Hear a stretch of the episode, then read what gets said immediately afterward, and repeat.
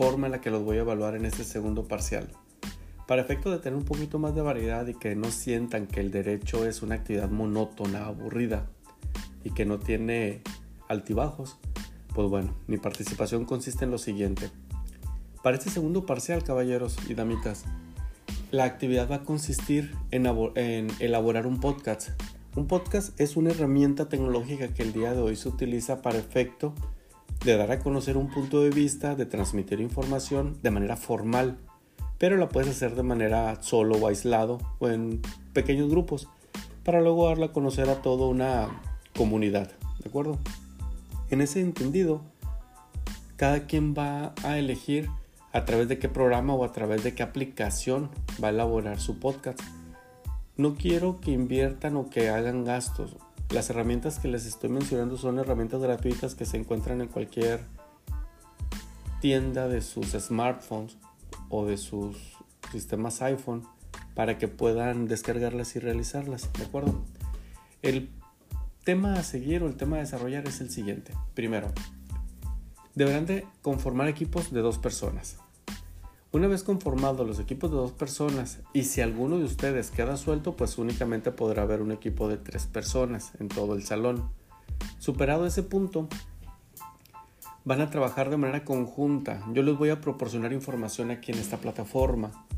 Esa información tendrán ustedes que leerla, dominarla y enriquecerla con diversas fuentes informativas. Les preciso que deben de ser fuentes formales y del derecho positivo mexicano.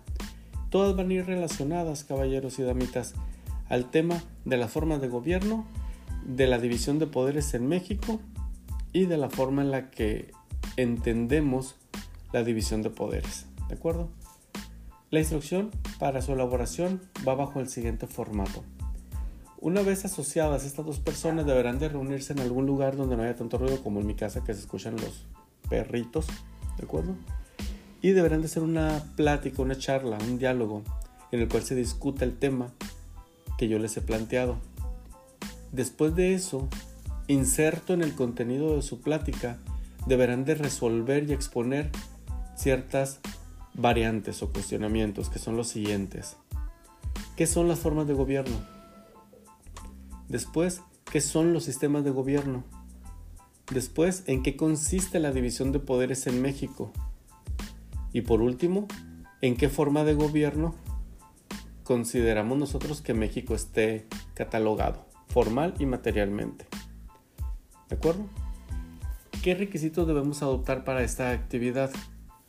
Los requisitos va a ser que el podcast debe tener un tiempo mínimo de 10 minutos y máximo 20 minutos por ser su primer podcast. Y va a ser un solo episodio, un solo capítulo, una sola sesión.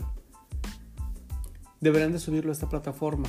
Busquen la manera en la que sea compatible. Si no me comparten el link de donde lo pongan y me lo suben a la actividad. O en su defecto, lo pueden hacer en YouTube únicamente con una sola imagen de YouTube, pero que se escuche la plática que han grabado entre ustedes y que se resuelvan esas preguntas.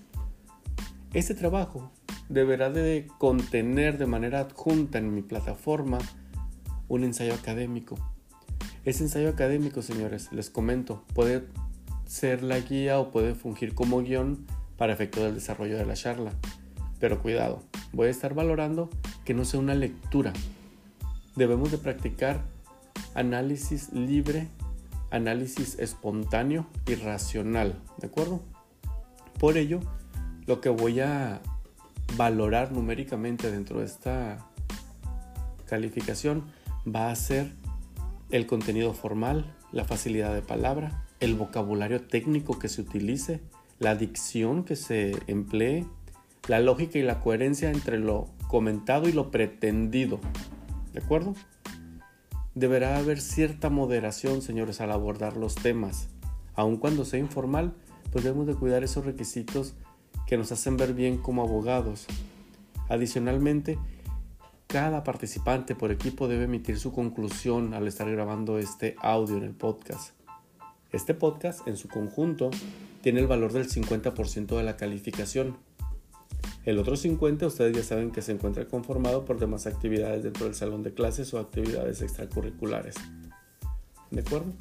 Si hay alguna pregunta, alguna duda, pues esto para servirles me la pueden plantear aquí o me la pueden plantear en la siguiente sesión.